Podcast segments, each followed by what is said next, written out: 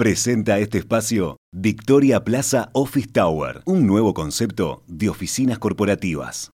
2020 fue un año muy difícil para la industria frigorífica uruguaya, que se vio afectada de forma severa por el desplome de la demanda externa provocado por la, pandemia de COVID-19.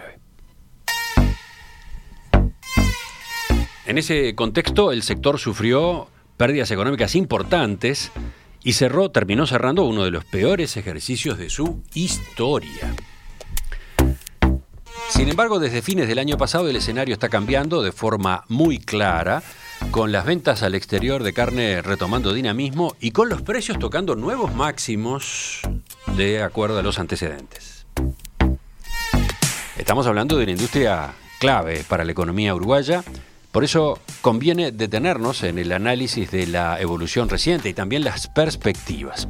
Vamos a conversarlo en los próximos minutos con la economista Florencia Carriquiri de Exante.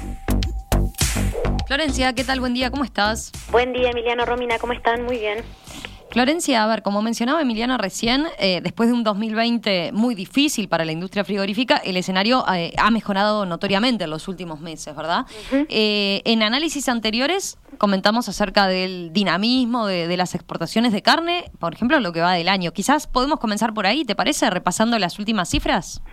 Sí, a ver, claro, efectivamente, después de, de una baja fuerte en 2020, las exportaciones de carne están mostrando una recuperación muy firme en lo que va de, 2021. De hecho, en, en, lo que ha transcurrido del ejercicio desde octubre de 2020 hasta el 10 de julio de, este año, las exportaciones de carne vacuna casi alcanzan los 1.500 millones de, dólares, que no solo es eh, supone un aumento de más de 15% frente al mismo periodo del ejercicio anterior, cuando las ventas se vieron obviamente muy afectadas por la pandemia, sino que también supera en, unos 140 millones de dólares a las exportaciones del mismo periodo del ejercicio 2018-2019 y, de hecho eh, están siendo récord, estamos viendo récord de exportaciones en, este ejercicio.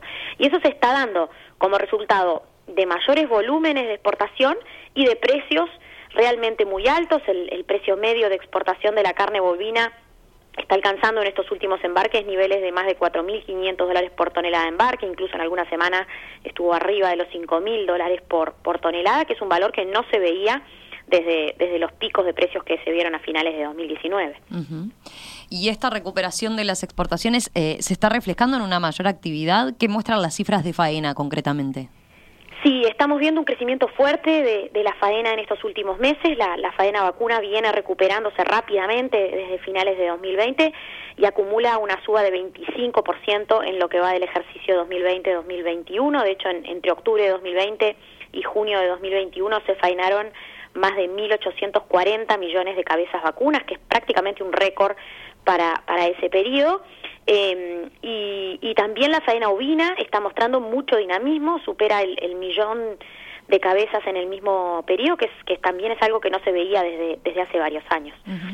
Florencia, ¿y qué está pasando a nivel de, de, los precios del ganado en este contexto de, por un lado, demanda, demanda eh, firme, ¿verdad?, de, la, por parte de la industria y de precios altos de, de la carne, como señalabas.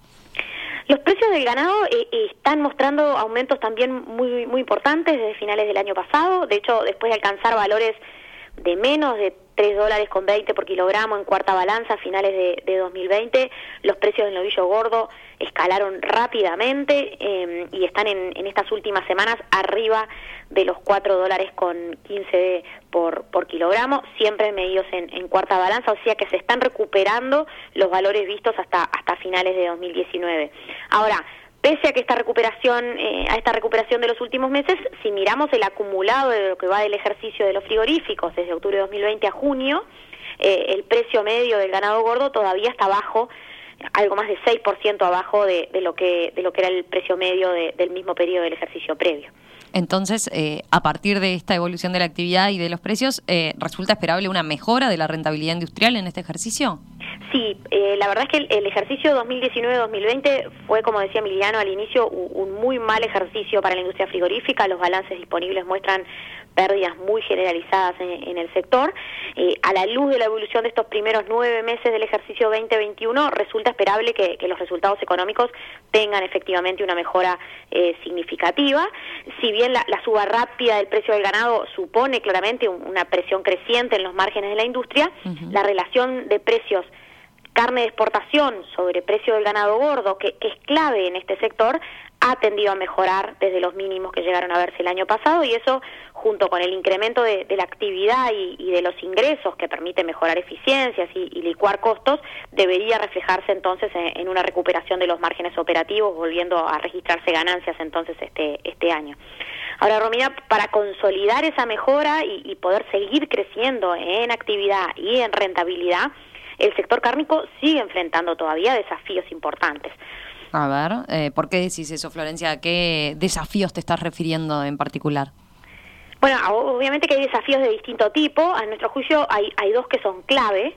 Eh, por un lado está el desafío de lograr un crecimiento sostenido de la oferta de ganado que, permita un aumento sostenible, digamos, de la actividad hacia adelante. las existencias bovinas vienen recuperándose. las últimas cifras oficiales al 30 de junio de 2020 marcaron un stock bovino récord de más de 12 millones de cabezas. Las estimaciones apuntan a que se habría mantenido firme también entonces en ese entorno de 12 millones de cabezas en el conteo al 30 de junio de, este año. Y eso sin duda que es una señal muy positiva, pero con exportaciones de ganado nuevamente creciendo, para lograr un aumento sostenido de la faena se requiere seguir mejorando la productividad en el sector ganadero, tanto en términos reproductivos, logrando más nacimientos anualmente, como en términos de la eficiencia del engorde, que permita un apronte más rápido, digamos, del ganado de, eh, para faena. Y, para todo eso es necesario más inversión en la fase primaria de, este complejo, lo que requiere, entre otras cosas, del mantenimiento de buenos valores del ganado, no solo del ganado gordo, sino también del flaco, para alentar justamente esa mayor inversión. Y por otro lado, hay desafíos relativos a lograr una mejor inserción internacional. Eh, las exportaciones de carne llegaron a pagar en 2019 unos 200 millones de dólares de aranceles. Eso, eso es mucho dinero que pierde la cadena en general y, el país eh, como un todo. Sería clave para este sector lograr mejores condiciones de acceso a los mercados más importantes. Florencia, muchas gracias eh, por este análisis a propósito del desempeño reciente, de las perspectivas y los desafíos que tiene el sector cárnico uruguayo. Volvemos a conversar con ustedes seguramente el jueves. Un abrazo. Me parece muy bien. Gracias a ustedes. Chau, chau. En perspectiva, más que un programa, más que una radio. Esta es Radio Mundo 1170 AM. ¡Viva la radio!